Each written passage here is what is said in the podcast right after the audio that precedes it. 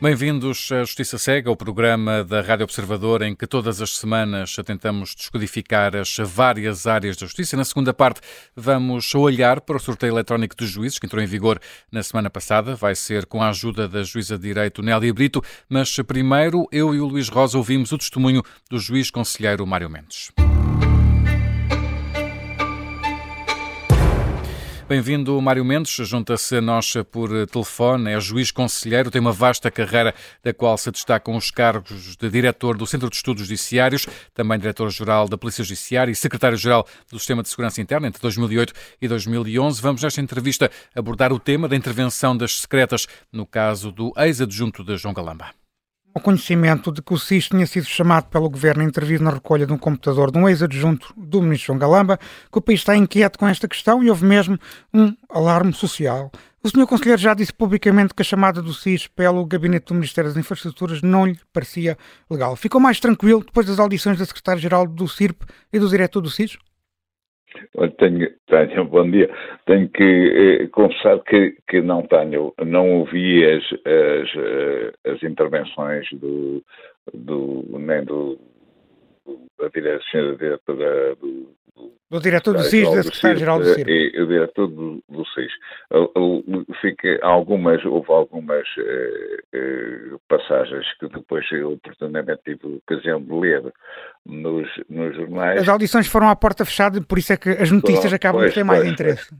E, e, e, portanto, eh, se quer que lhe diga, eh, respostas como seria natural numa, numa situação destas, pareceram um bocadinho evasivas e, portanto, eh, hum. por isso simplesmente não fiquei mais esclarecido do que aquilo que estava. Hum. Não é? De resto, o Primeiro-Ministro e o Ministro João Galamba sempre afirmaram que a intervenção das autoridades, incluindo do SIS, se justificou eh, pelo que classificaram de roubo ou furto do computador eh, por parte do ex-adjunto. Depois, depois uh, ouvimos também no Parlamento Diretor do SIS, Neiva da Cruz, ficamos a saber que o SIS não tinha nenhuma informação da prática de um crime, o que impediria o seu envolvimento, e nem sequer sabia que tipo de informação classificada estava nesse computador. Mário Mendes, isto faz sentido ou as contradições entre as várias versões apresentadas a fundamento alguma desconfiança eh, sobre a legalidade dos procedimentos neste caso?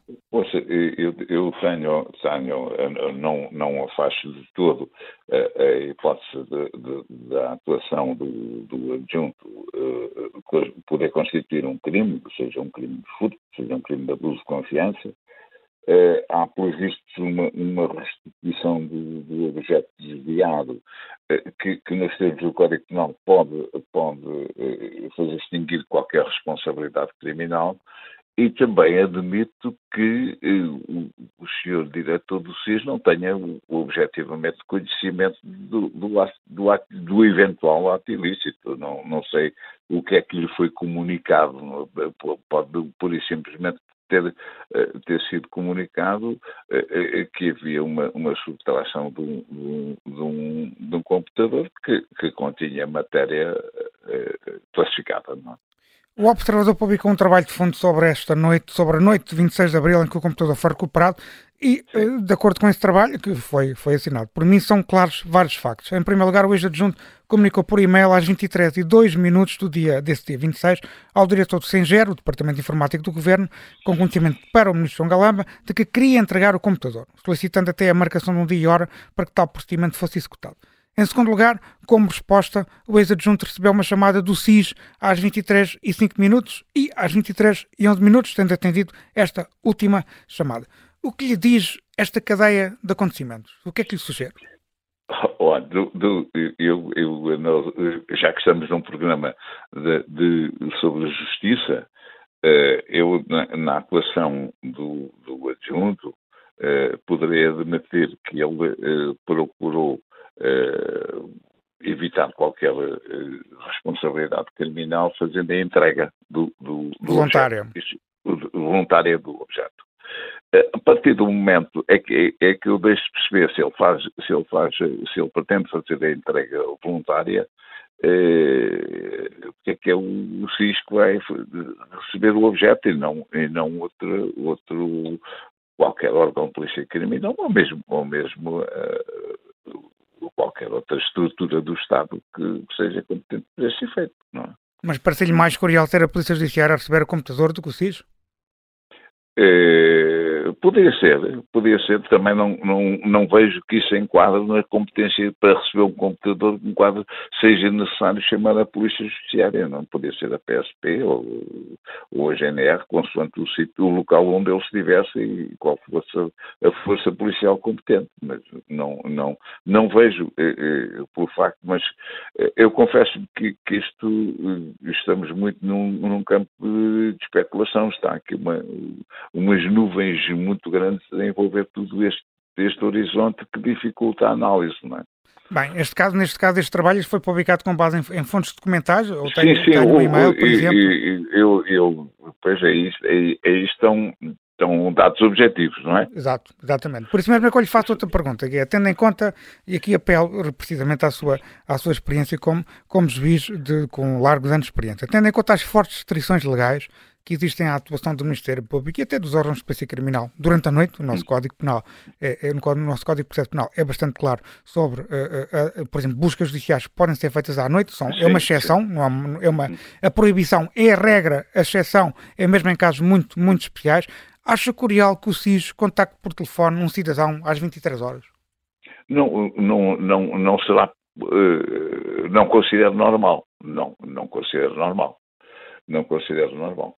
Aliás, devo dizer uma coisa, quanto objetivamente à, à, à, à, atuação que é necessário ter, as próprias, eh, neste caso, há, há a possibilidade, eh, nos termos da, da Lei de Segurança Interna, de, em situações de urgência, as medidas de polícia serem determinadas pelas próprias forças de segurança de, e, depois, e depois validadas posteriormente pelo Ministério Público.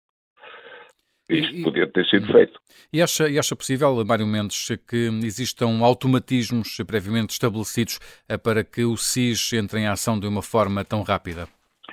Oh, e, e, a única coisa o que lhe posso dizer é que estranho isto no contexto das funções do SIS, não é? porque as funções do SIS são, sobretudo e acima de tudo, recolha de informação eh, destinada a garantir a segurança interna. Eh, não vejo, nem, não, não, mas, mas eh, também não lhe posso eh, garantir a 100% que isso não seja possível. Não é? De acordo com as informações recolhidas pelo Observador, o agente do CISC contactou Frederico Pinheiro, portanto o ex-adjunto de João Galamba, ter-lhe dito que queria resolver as coisas a bem, senão poderia haver problemas. Isto é um ato intimidatório ou até mesmo de abuso de poder, na sua visão? É, não parece depende do contexto e da forma como, como, como isso foi dito, não é? é agora, é, também acho estranho que seja necessário dizer isso quando é chamado porque o homem quer entregar aquilo, o computador pessoalmente, quer voluntariamente. Portanto, se querem fazer uma entrega voluntária, julgo desnecessário que, que, que, tenha sido proferida uma, uma frase dessas. Não é? Hum. Eh, de resto, o Conselho de Fiscalização do CIRP não quis ouvir o ex-adjunto eh, quando esteve a perceber qual, qual tem sido a atuação das secretas, alegando que não está nas suas competências e que essa diligência era irrelevante. Eh, como é que se pode declarar que o CIS atuou de forma, que o CIS atuou de forma legal, não ouvindo todos os envolvidos, nomeadamente alguém, neste caso Frederico Pinheiro, que poderá ter sido até intimidado pelo CIS? Olha, eu, não, eu, eu, desconheço o campo de competências do Conselho de Fiscalização do SIS. Não, não, não sei, efetivamente, se eles têm competências eh, apenas para, internas dentro do, de, de, fiscalização dos serviços ou se podem, eh, nesse, no exercício das suas funções, ouvir pessoas estranhas aos serviços, não é? Eh, portanto, não, não lhe poderei hum. responder com exatidão a essa pergunta. É? O Conselho de Fiscalização dos Serviços de Informações é eleito pela Assembleia da República e é normal que tenha representantes do PS e do PST, sempre foi assim ao longo da sua vida. A minha pergunta eh, é simples. O Conselho tem três membros, sendo que dois deles são ex-membros do governo António Costa. Este Conselho de Fiscalização tem independência para apreciar uma matéria que indiretamente pode colocar em causa precisamente o governo de António Costa?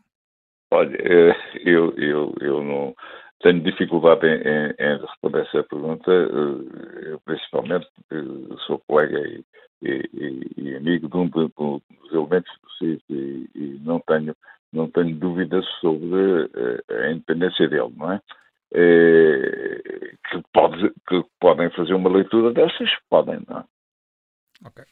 O Dr. Mário Bel Morgado, membro do Conselho de Fiscalização, afirmou em entrevista ao escritor público que a produção de informações exige a avaliação de riscos, o que, naturalmente, e que estou a citar, implica a prática de diligências diversas.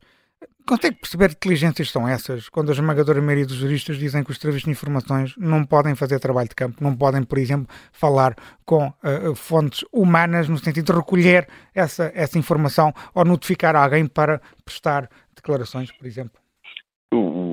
O, o, o a recolha, a recolha de informações é uma da, é a principal função do, do SIS, não é?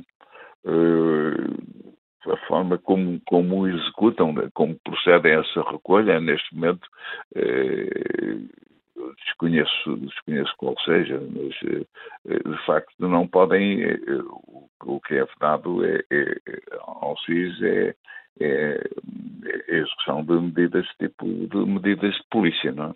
E deixa-me dar um exemplo concreto. Vamos supor que o Frederico Pinheiro não queria entregar o computador, mesmo hum. depois do contacto do agente do SIS. O agente do SIS Sim. poderia obrigá-lo a entregar o computador? Tinha autoridade para isso? É, em princípio, não. Em princípio, não. Agora. Ou seja, há, Frederico Pinheiro podia se recusar a entregar-lhe o computador, por exemplo. Podia se recusar a entregar o computador. E a única coisa que, que a pessoa do SIS eh, teria que fazer teria que chamar uma, uma, uma, uma força de segurança, uma das forças de segurança ou da, ou da Polícia Judiciária. Hum. Eh, e se, se, olharmos para, para, esta situação de uma forma benevolente, digamos assim, eh, e para todas as versões que foram dadas pelo uh, governo, por vários, pelos vários responsáveis das secretas, podemos concluir que o SIS aqui foi uma espécie de estafeta do governo para recolher um computador. Mesmo essa visão mais ou menos benevolente faz aqui algum sentido? É, não, eu, não, não, é, é bastante coisas. E, e entramos no, no campo da pura especulação. Qual é, qual é, qual é, não sei em que contexto é que foi determinada essa, essa, essa atuação. Uh, isto a partir, porque desde logo não sei que tipo de informação classificada é, é, é que está no computador uhum. e, e, e, se eh, o acesso a essa informação, o acesso ilegítimo a essa, a essa informação, podia eh, pôr em causa eh, a segurança do Estado. A informação que temos é que a informação que estava, foi classificada, até por, por sugestão deste próprio eh, Frederico Pinheiro, foi a informação relativa ao projeto de estruturação da TAP, ou seja, a informação essencialmente financeira relativa à, à empresa. Não, não me parece, nesse caso, que, que, que haja uma, uma situação que determine um procedimento urgente, não é?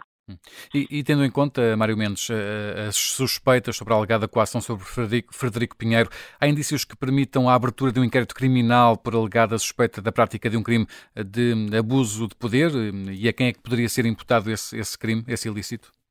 Eu creio que, que, que, não há, que não há uh, desse ponto de vista, uh, propriamente pode existir uma, uma atuação irregular, eventualmente passível de qualquer procedimento de natureza disciplinar, propriamente em termos de, de criminais, de ilícito criminal, não parece que exista. O, o, considera que justifica uma comissão parlamentar de inquérito sobre este tema, tendo em conta, e sobre este tema, tendo em conta precisamente a nuvem que ainda há pouco aludia, ou seja, factos que estão aqui ainda por esclarecer? É, eu, eu, eu, eh, tenho alguma reserva eh, relativamente a uma, a uma comissão eh, parlamentar de inquérito em situações de, desta natureza, embora eh, tem muito a ver com o segredo de Estado, por exemplo, e com matérias confidenciais, tem, não é? Tem matérias confidenciais, segredo de Estado, segurança interna, há, há uma série de, de, de aspectos uh, a ponderar nessa situação. Mas no seu entender, no seu entender quem, quem, é que devia, quem é que devia prestar esclarecimentos uh, nesta altura? A quem é que falta prestar esclarecimentos? Uh, olha, confesso, confesso que, que uh, quem poderá prestar serviço de, de, de esclarecimento de justificação da, da, da atuação, do porquê da atuação do SIS, seria, neste caso, a a secretária-geral do, do, do Serviço de Informações da República que, que, já os deu de, certa forma também no, no, no, no, Parlamento. Mário Mendes, no Justiça Cega queremos sempre ouvir eh, alguma história, uma situação eh, que tenha marcado a carreira do nosso convidado para o testemunho de cada semana. Que história que nos traz de olhos bem fechados? Olha, eh, eu, eu nestas situações novas, este contexto novo de, de, novas situações numa sociedade que está completamente diferente daquela eh, em que eu comecei a, a, minha carreira no início dos anos 70. Eh, Lembrou-me uma história na minha primeira comarca. Eh, e era onde a primeira comarca? Era São Pedro do Sul, com, com, concretamente. Eh, uma, era uma, um, nessa altura, o delegado procurador da República, assim se chamavam agora os, os procuradores, tinha como funções eh, também a, a, a, era o, o, diretor da cadeia, da cadeia local. Havia uhum. nessa altura as cadeias de, de comarca. Uhum. Tinha um carcereiro que simultaneamente era o oficial porteiro do, do tribunal. Essa cadeia, eh, na, na altura em que eu lá estive, tinha um preso um senhor que tinha agredido a mãe eh, violentamente, tinha sido condenado a uma pena de seis ou sete anos de prisão. O senhor era, era tuberculoso, era um indivíduo eh, que tinha uma obsessão eh, doentia eh, relativamente à mãe. E, um e estava dia, a cumprir pena ali naquela prisão. Também estava a cumprir pena naquela prisão. E tinha vindo, tinha ido para o hospital porque o senhor era tuberculoso tinha tido um, um, acesso a uma crise de, de, de licença respiratória, foi para o hospital e um dia uh, à tarde ligam-me do, do, hospital para, para o tribunal a comunicar-me que o, o senhor tinha desaparecido, o senhor Rolo. Um preso em fuga. Tinha, e, e, nós ficamos assustados com a, a, a hipótese de, de, o homem ir cometer outro crime claro. sobre a pobre mãe, não é? Claro. Fizemos, acionámos as, as, as, nessa altura a entidade competente que era a Guarda Nacional Republicana, não chamamos nenhuma, nenhuma outra força de segurança ou serviço. E conseguiram encontrá-lo? E, e então fomos, fomos, eh, o senhor não estava lá, eh, andámos a percorrer os cafés e, e, e os pequenos restaurantes que havia ali na terra e por ali à volta, encontramos o senhor e, sentado descansado a uma mesa a comer uma sopa. e, e a beber um bagaço, não? Talvez, no fim. Mário Mendes. No, no fim, eu estou furando, senhor foge do hospital. Eu, disse, eu não fugi, elas é que me deixaram sair. E disseram-me que se eu não chegasse até às 5 horas não me davam de jantar. E eu, como me atrasei, vim aqui comer uma sopita. Foi-se alimentar. Mário Portanto, Mendes. O, o contexto do, hum. do, do, mundo nessa altura era, era muito diferente. Era diferente. E, e, e era, uh, uh, havia alguma humanidade que não existe agora. Hum e as coisas eram mais simples. Mário Mendes, muito, muito obrigado pelo seu testemunho neste Justiça Cega. Até à Nada, próxima. Obrigado. Gosto, obrigado. obrigado.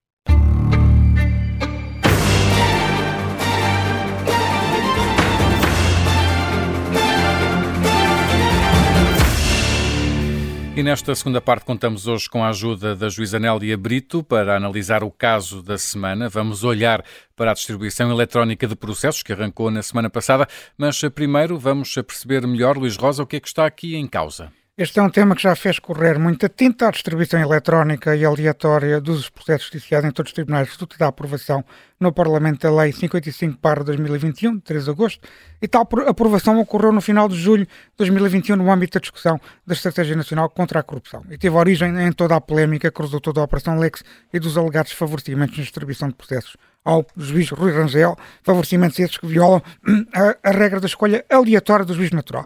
A lei nasce de uma de uma proposta de lei apresentada pelo PST, pela voz da deputada Mónica Quintela, a grande defensora deste sorteio eletrónico, tendo recolhido os votos a favor de todos os partidos, com exceção do Partido Socialista. Após a publicação da lei em Diário da República, em agosto de 2021, o Governo tinha 30 dias para regulamentar a mesma, só assim é que eh, a lei entraria em vigor. E essa regulamentação, Luís, já foi feita há tempo e horas? Não, não foi. Só aconteceu no final de março de 2023, ou seja, um ano e meio depois do que era suposto, explicando muito rapidamente, a regulamentação não foi feita pela então Ministra Francisca Van Dunen e mesmo depois da tomada de posse da nova Ministra da Justiça, Catarina Sarmento Castro, em março de 2022, continuou a não ser feita. A meio desse período de ano e meio que demorou a regulamentação da lei, a Ministra Catarina Sarmento Castro chegou mesmo a dizer que queria alterar a lei que tinha sido aprovada antes de a regulamentar o facto do advogado Pedro de Lilo ter passado a invocar essa lei nos autos da Operação Marquês para interpor sucessivos incidentes de recusa de juízos que não foram sorteados por distribuição eletrónica nos tribunais superiores, esta questão fez com que a omissão do governo ganhasse uma importância mediática e política, que vai disparar as luzes vermelhas no gabinete do primeiro-ministro,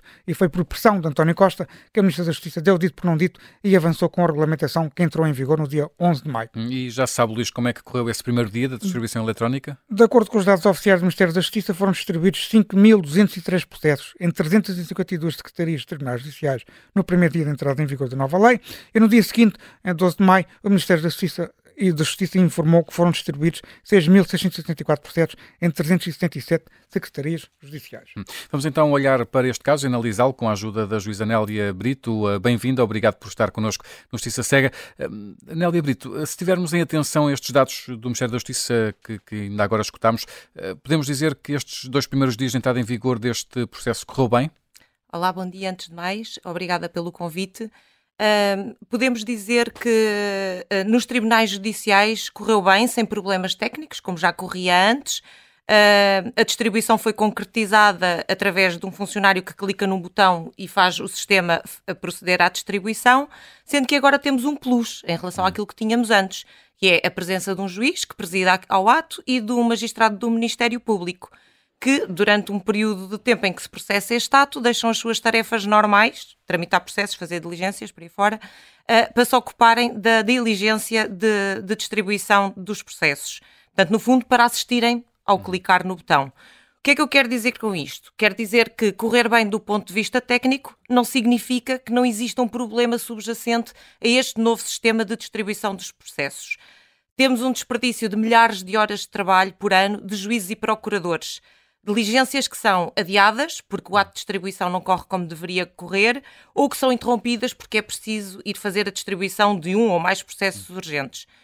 Ou seja, no fundo, a garantia da transparência do ato de distribuição podia ser assegurada de forma muito menos burocrática e sem prejuízo do regular funcionamento dos tribunais Portanto, podemos dizer que, de certa forma, ligou-se aqui o complicómetro. Já vamos, já vamos uh, detalhar um pouco mais do, do, que é que se pode melhorar ou o que é que pode ser feito, uh, mas uh, a doutora é da Jurisdição Administrativa Fiscal. Os dados oficiais do Ministério da Justiça indicam que apenas foram distribuídos processos em 10 dos 17 tribunais administrativos no primeiro dia de funcionamento, tendo depois o problema sido resolvido. Sabe-nos dizer o que é que se passou exatamente neste, neste âmbito? Eh, realmente nos tribunais administrativos e fiscais as coisas não correram tão bem do ponto de vista técnico como correram nos tribunais judiciais. Hum. O sistema informático é outro, é o CITAF, e é caso para dizer que o CITAF não aguentou a pressão. Uh, em todos os tribunais administrativos e fiscais, a distribuição estava agendada para ser realizada às 14 horas e 30 minutos, em todos os tribunais hum. em simultâneo. Em alguns tribunais não se conseguiu todo fazer a distribuição. Uh, e noutros, noutros, a maioria, portanto, não tenho conhecimento de um único em que a distribuição tenha ocorrido uh, num espaço de 5, 10, 15 minutos, meia hora. Em nenhum isso aconteceu. Em relação à hora que estava marcada. Exato. Demorou duas horas, duas horas e meia, três horas. Tivemos funcionários a fazer a ata e o juiz à espera de assinar a ata para além das 5 da tarde. Portanto, foi muito complicado. Temos inclusivamente conhecimento no Tribunal, no Tribunal Administrativo de Círculo de Lisboa que não foi de todo possível proceder à distribuição, tendo sido adiada para o dia seguinte. Portanto, este é o caso concreto, sei que houve outros, este uh, sei de fonte segura que assim foi. Uh, e, portanto... E, que impacto é que isso tem exatamente? Ou seja, o facto de não ser distribuído um processo, que impacto é que isso tem depois no, no procedimento de, de, desse processo? Para já o atraso normal da tramitação processual, portanto é suposto que o sistema faça a distribuição, no dia seguinte o processo é apresentado ao juiz, que o põe de imediato a decorrer, não é? Uhum. Mas já nem estou a falar nesse atraso, ou melhor, o ponto crítico nem será esse atraso de um dia, que em alguns processos, como foi no caso do Tribunal Administrativo de Círculo de Lisboa, é grave, pode ser grave, porque há, há, processos administrativos que são urgentes. Hum. Portanto, eu não sei exatamente que processo é que estavam em causa naquele dia, mas. Como todo... as previdências cautelares. Por Exato, exemplo. todos os dias entram processos urgentes em tribunal. Portanto, e o sistema não permitir a distribuição num dia é grave. Uh, não, não, está a funcionar, portanto, não, não, podia ser assim. Tinham que ser asseguradas as condições técnicas primeiro, ser testado o sistema e depois Isso então. não aconteceu? Não, não aconteceu. Portanto, foi determinada, a portaria, como sabem, foi, surgiu e de imediato entrou em vigor. Portanto, não houve tempo da para adaptação? o sistema se aperfeiçoar uh, de acordo com as novas regras. Não houve testes, por exemplo? Não houve testes. E uma das coisas que, que nos administrativos e fiscais nós, nós tivemos essa percepção direta foi o sistema não aguentou tanta gente a aceder ao mesmo tempo. Mas é suposto toda a gente aceder ao mesmo tempo? É suposto ser assim? Foi o que ficou determinado. Tem que ser determinada uma hora para a distribuição. Foi e tem que ser todos à mesma hora? Não sei se terá que ser todos à mesma hora e será o Conselho Superior hum. a decidir se o Conselho Superior dos Administrativos hum. e Fiscais que dirá se tem que ser ou não tem que ser à mesma hora. Uh, eu parto do princípio que não terá, até porque se tivermos processos uh, para já definir uma hora é sempre importante, porque os magistrados têm que organizar as suas agendas, os juízes e, e, os procuradores do Ministério Público. E atenção que nos, no caso dos procuradores temos um problema. Por exemplo, no tribunal onde eu estou, somos 13 juízes, mas são só 4 procuradores. Portanto, isto, em termos de sobrecarga de agenda, para gerir uh, as diligências que estão agendadas, não é fácil. Portanto, tem que efetivamente haver uma hora designada. Isso Mas é também tem que haver um sistema que permita que haja, uh, enfim, todas essas todo, todo, esse sorteio à mesma hora e tem que haver um sistema o que sistema, comporte isso. Exatamente, é? o sistema tem que estar preparado e foi isso que não se acautelou de todo. Portanto, tivemos aqui uma tarde inteira em que ninguém fez nada. Os juízes que estavam uh, escalados, digamos assim, para o ato, não é? O juiz, cada um dos juízes que ia presidir o ato em cada um dos tribunais, mais o respectivo Ministério Público, e nos dois primeiros dias, pelo menos, foi a percepção geral, a nível nacional, foi que toda a gente queria ver como é que funcionava. Hum. E, portanto, uh, pelo menos no primeiro dia, ninguém fez nada a não ser assistir à distribuição ou melhor, à não distribuição, porque a maior parte das pessoas claro. acabou por voltar às suas tarefas e não assistiu à distribuição claro. porque ela não funcionou. Já nos explicou logo na sua primeira resposta como é que se processa esta distribuição eletrónica. Uma das principais das ideias centrais é combater as formações fixas dos tribunais superiores para evitar eh, que existam sempre os mesmos juízes a julgar os recursos. Contudo, há secções de tribunais superiores, nomeadamente o Supremo Tribunal de Justiça, que apenas está em três ou até mesmo menos juízes, nomeadamente as secções sociais, por exemplo. Como é que, como é que se faz isto? Como é que se evita estas, estas, estas uh, formações fictas quando os, as secções têm menos três juízes ou têm três juízes só? É, isso é a mesma coisa que nos tribunais de primeira instância em que existe um único juiz, não é? A quem é que vai distribuir o processo? É o juiz que lá está. E quem é que claro. vai presidir a distribuição? É o juiz que lá está, não é? Claro. Bom, uh, relativamente aos tribunais superiores, eu não tenho conhecimento direto que existam secções com menos de três juízes. Com apenas três, de facto, existem, no, no entanto, uh, estamos perante uma situação que é residual e é transitória, até que os quadros sejam devidamente preenchidos. Portanto, nessas secções em que só há três, é como nos tribunais de primeira instância em que só há um, os processos são necessariamente distribuídos àquele coletivo, não, não há volta a dar. Uh, contudo, uh, tenho que dizer e, e, frisar bem que este princípio está certo, não haver coletivos fixos, porque permite que todos os juízes dos tribunais superiores conheçam melhor as decisões e opiniões de todos os outros e não apenas daqueles dois juízes com quem estavam habituados a trabalhar. Portanto, isso é bom por trás mais qualidade à justiça, mais uniformidade à jurisprudência, permite uma visão mais alargada das questões como é que prevê que a aplicação da lei vai, vai evoluir? Os tribunais vão acabar por ter um procedimentos automáticos de forma a que se evite este excesso de burocracia uh, para, para juízes e procuradores para estarem sempre presentes no mesmo dia, à mesma hora e, por exemplo, quando há estes problemas informáticos, uh, acha que isto vai, vai vão, vão, se criar aqui automatismos Uh, uh, de forma a, a atenuar esse, essa carga burocrática? Uh, tem que ser feita alguma coisa, isso não há dúvida nenhuma que alguma coisa vai ter que ser feita. Os Conselhos Superiores têm aqui um papel importante, uh, dar voz à situação que está a acontecer neste momento e propor alternativas àquilo que está a acontecer. O Ministério da Justiça também sabe que as coisas não estão a correr bem e que tem que ser afinada. Aliás, como disse aqui no, no início, né, na introdução que foi feita ao tema, uh, a própria Ministra quis alterar a lei e ela não foi alterada. Portanto, para já, com aquilo que temos, os juízes vão continuar a fazer aquilo que têm que fazer, que é cumprir a lei, têm que presidir ao ato e vão continuar a presidir. Agora, não há dúvidas que quer o Parlamento, quer o Governo têm que fazer a sua parte, têm que conhecer os erros que, que existem e têm que atuar no sentido de, de, de, os ultrapassar. As coisas não podem claramente ficar como estão. Um, e, portanto, é preciso pensar na, na, possibilidade de presidir ao ato à distância, é preciso pensar nestas questões, nestas situações em que o ato, a presença do juiz a presidir ao ato de distribuição é absolutamente inútil. Porque se há Estamos a falar uns... em carregar no botão, não é? Estamos... Exatamente, o que nós temos, eu presenciei isso já duas vezes, uh, amanhã será a minha vez, mas já presenciei duas vezes. O que nós temos é, nós vamos para, para, para a secretaria, em frente ao monitor onde está o funcionário. Está um juiz, alocado. um procurador e um advogado, não é? O juiz está mais próximo do monitor, vê o que o funcionário está a fazer, a seguir temos o procurador a olhar para o juiz, que por sua vez está a olhar para o funcionário, e atrás temos uma série de pessoas que ainda não, ainda não estiveram envolvidas no ato e que querem aprender como se faz.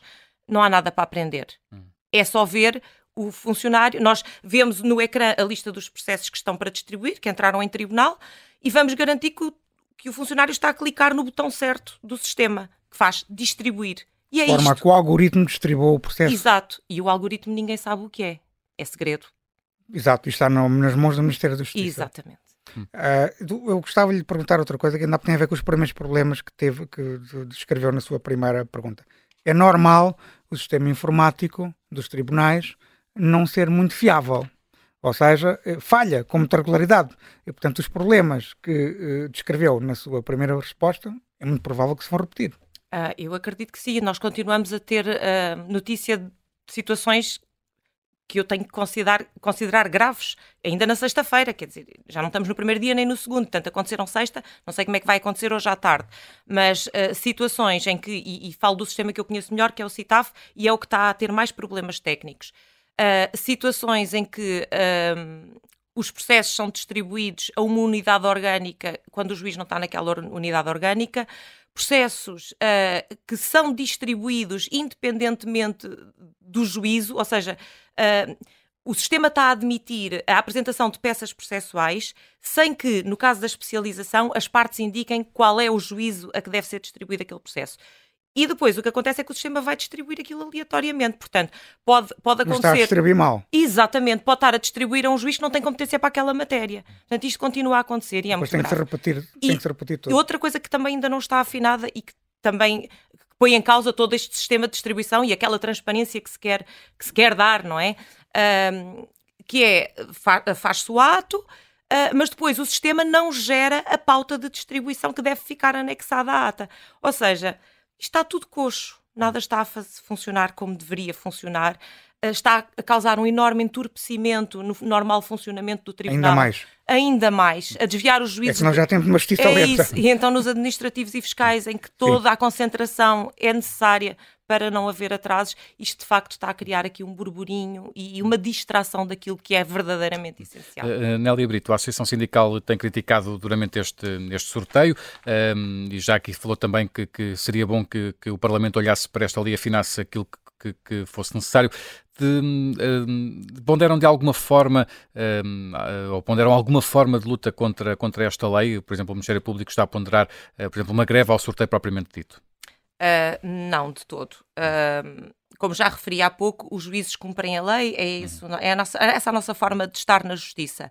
Uh, nós não queremos de todo ser parte do problema, preferimos estar ao lado da solução e contribuir para a solução. Uh, queremos, obviamente, que os pontos errados desta regulamentação sejam corrigidos e estamos disponíveis, já afirmámos essa disponibilidade e voltamos a afirmar, estamos inteiramente disponíveis para colaborar com quem nos queira ouvir, para apresentar uh, ideias hum. de colmatar estas, estas falhas e, e, estes fatores de entorpecimento do funcionamento da e justiça. E o Ministério da Justiça tem manifestado essa abertura? Não, até agora não fomos ouvidos, hum. infelizmente. Mas estamos ainda expectantes que, que possa vir a acontecer. Sim. Nélia Brito, muito obrigado por ter vindo ao Justiça Cega. Eu é que Até à próxima. Obrigado. Muito obrigada. E neste Justiça Cega temos tempo ainda para as alegações finais do Luís Rosa. Luís, vamos às tuas habituais notas para a atualidade da semana na área da Justiça. Esta, precisamente, esta nova lei da distribuição eletrónica de processos ainda não está clara, porque é que ainda está de olhos vendados? Bem, acabamos de ouvir agora uma descrição bastante pormenorizada e factual do que está a acontecer, ou seja, os números dos primeiros dias parecem positivos, mas os, os problemas que ocorreram precisamente nos tribunais administrativos e fiscais uh, uh, indiciam de que uh, nem tudo foi tão cor-de-rosa como o Ministério da Justiça quer fazer crer. Acresce tudo isto que o sistema informático dos tribunais não é de todo em todo conhecido pela sua fiabilidade, seja dos tribunais judiciais, seja dos tribunais administrativos e fiscais. Cracha com muita regularidade e irá, de certeza, provocar novos problemas no futuro. Mas no, como pano de fundo, ou pano de fundo, contudo, é outro. É que nós temos, como vários advogados, procuradores e juízes já, já disseram no espaço público, a burocracia de ter um procurador e um juiz a zelar pela legalidade de um funcionário a carregar no botão para fazer a tal distribuição eletrónica, de a necessidade de ter de fazer uma ata que descreva um ato tão básico é algo que só o legislador português, que se caracteriza pela burocracia e por complicar o que é simples, se lembraria de fazer. Veremos a aplicação prática da lei e se o bom senso vai imperar rapidamente com práticas que respeitem a transparência obrigatória na distribuição aleatória dos vídeos, mas também a celeridade do trabalho das secretarias judiciais. É um processo que ainda está de olhos vendados. A chamada nova lei do tabaco merece, merece uma crítica mais negativa, Luís, com a espada da semana, porquê? No Justiça Cega também analisamos temas que estão relacionados com a produção legislativa, seja do Parlamento, seja do Governo, e a chamada nova lei do tabaco tem o seu quê de autoritarismo de saúde. Em nome da saúde da comunidade vai passar a ser proibido vender tabaco em cafés e restaurantes, onde já é proibido fumar. Quem quer comprar tabaco terá de comprar em tabacarias. Por exemplo, quem esteja a viajar não poderá comprar tabaco em áreas de serviço, como será proibido fumar em determinados locais ao ar livre, como em esplanadas fechadas ou parcialmente fechadas, perto de escolas, hospitais e até mesmo à porta de restaurantes. Como ex-fumador, que aplaudiu a lei de 2008 que proibiu fumar em locais fechados, considera estes novos exemplos de proibicionismo um exagero claro. É importante que o Estado zele pela saúde da comunidade, mas também é importante que a decisão individual de cada cidadão seja respeitada. O Estado não pode decidir pelos cidadãos se eles podem ou não podem fumar. Nenhum fumador pode ser visto como uma espécie de párea social. Mais bom senso e equilíbrio é necessário nesta matéria. Vai então uma primeira espada para esta nova lei do tabaco, mas a Procuradora-Geral Lucília Gago também merece eh, uma espada esta semana. Eh, neste caso, Luís, devido ao silêncio sobre eh, o caso SIS. No teu entender, Lucília Gago já devia ter tomado alguma posição pública? Sim, como ouvimos na primeira parte deste programa, na conversa que tivemos com o Conselheiro Mário Mendes, seria perfeitamente possível à Procuradoria-Geral da República assumir uma posição pública sobre uma matéria que só pode ser uma de três. Um, não há indícios de crime de abuso de poder por parte do agente do SIS, o assunto ficava arrumado. Dois, o Ministério Público e a Polícia Judiciária ainda estão a analisar o tema. Ou então uma terceira opção, há indícios de abuso de poder e o tema está a ser investigado no âmbito do inquérito criminal que já foi aberto pela Polícia Judiciária, que está sob a coordenação do Diabo de Lisboa. O que acontece é que, como é normal neste mandato da Procuradoria-Geral, impera o silêncio na Procuradoria-Geral da República liderada por Lucília Gago. É importante dizer várias coisas sobre a política de comunicação de Lucília Gago. Qualquer Procurador-Geral tem de ter uma política de comunicação pela simples razão de que se trata de um alto cargo público que também tem de prestar contas à opinião pública. Lucília Gago está há quase 5 anos na Procuradoria-Geral da República e não só, nunca deu uma entrevista, como tem praticamente horror a falar em público. Na sua relação com a comunicação social, não se percebe minimamente sequer por que razão responde umas perguntas e não responde outras. Logo, resumindo e concluindo, Lucília Gago não tem qualquer política de comunicação instituída o que é dramático num órgão que foi inovador em 1999, quando o então Procurador-Geral Cunha Rodrigues decidiu criar um gabinete de imprensa. No caso em preço, em que os portugueses estão a ler e a ouvir informação sobre uma atuação do SIS, que muitos apelidam de ilegal, era imperioso que a PGR esclarecesse, em nome da paz pública, se há ou não, ou não há indícios para preocupação da opinião pública. Ao não dizer nada, Lucília Gago deixa transparecer a imagem de que não se quer pronunciar sobre o tema com medo de desagradar ao governo. O que é terrível, para a imagem da autonomia do Ministério Público. E com esta espada para Lucília Gago terminam as alegações a finais do Luís Rosa. Nós regressamos à Justiça Cega de hoje oito dias. Até para a semana. Até para a semana.